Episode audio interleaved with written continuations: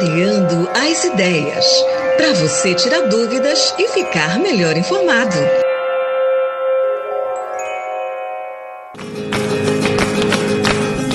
Mais de 300 lideranças da Amazônia discutem soluções para levar energia para populações da floresta. Uma grande mobilização propositiva reuniu mais de 300 lideranças da Amazônia, indígenas, quilombolas e extrativistas para fazer chegar energia para aproximadamente um milhão de amazônidas ainda sem energia elétrica. O evento inovou ao adotar uma dinâmica inédita, iniciando com as comunidades que se reuniram em grupos, levantaram suas demandas e propostas e apresentaram para as autoridades. Abrimos a primeira mesa plenária apenas com as lideranças comunitárias apresentando os resultados dos grupos e as autoridades na escuta. Depois chegou a vez da mesa, com os representantes dos governos para responderem às críticas, necessidades e reivindicações apresentadas. É o que explicou o coordenador do projeto Saúde e Alegria, Caetano Scanavino. Painéis com experiências demonstrativas no uso social e produtivo das energias renováveis, de casa de farinha e barcos solares, com soluções para internet, conservação de vacinas, bombeamento de água, telemedicina, foram parte do evento.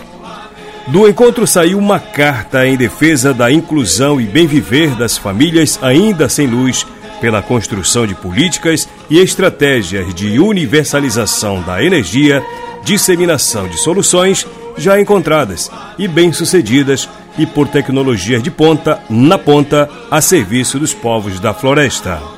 Ao longo dos três dias, foram promovidas rodas de conversas com representantes de comunidades remotas e que precisam de sistemas isolados de energia elétrica, prioritariamente povos indígenas, extrativistas e quilombolas. A partir desses diálogos, os grupos formados e redes presentes incidiram nas políticas públicas para a universalização de energia, com foco em renováveis e para apresentar soluções para a região norte. Para o projeto Saúde e Alegria, que integra a rede Energia e Comunidade, o segundo encontro Energia e Comunidades foi um momento importante para a consolidação de propostas concretas em comunidades da Amazônia. Historicamente, o PSA se preocupa com o acesso à energia em comunidades isoladas no contexto urbano. Sem energia, as populações sofrem com a falta de acondicionamento de alimentos e de comunicação, por exemplo.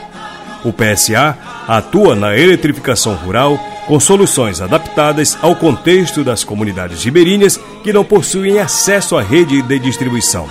Com isso, os geradores a diesel vêm sendo substituídos por sistema de energia solar off-grid, que são dimensionados para atender demandas de uso individual, que são as residências, ou de uso coletivo, que são escolas, UBSs, sistema de abastecimento de água, telecentros e empreendimentos comunitários.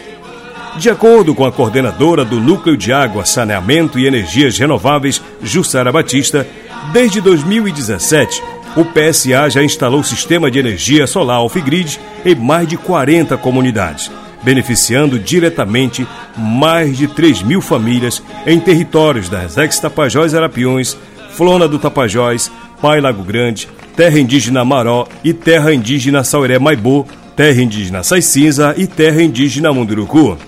Na Amazônia, a falta de acesso à energia elétrica da rede impacta diretamente as populações tradicionais de comunidades remotas. Promover a escuta dos povos e indicar soluções para viabilizar a universalização da energia foram os pontos principais do evento. Tivemos momentos ricos de discussões e apresentação de soluções. O PSA participa da rede Energia e Comunidades e apoiou a organização do evento.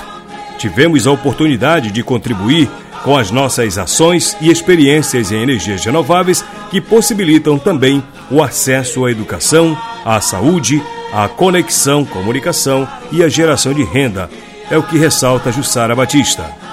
O segundo encontro Energia e Comunidades foi realizado pelas organizações representativas dos beneficiários COIAB, FEPIPA, CONAC, Malungo, CNS e pela Rede Energia e Comunidades, formada pela Frente por uma Nova Política Energética para o Brasil, Fórum de Energias Renováveis de Roraima, Instituto Brasileiro de Defesa do Consumidor, o IDEC, Instituto Clima e Sociedade, Instituto de Energia e Meio Ambiente, o IEI Brasil, Instituto Socioambiental ISA, Litro de Luz, Projeto Saúde e Alegria, o PSA e WWF Brasil. A reportagem é do site saúdeealegria.org.br.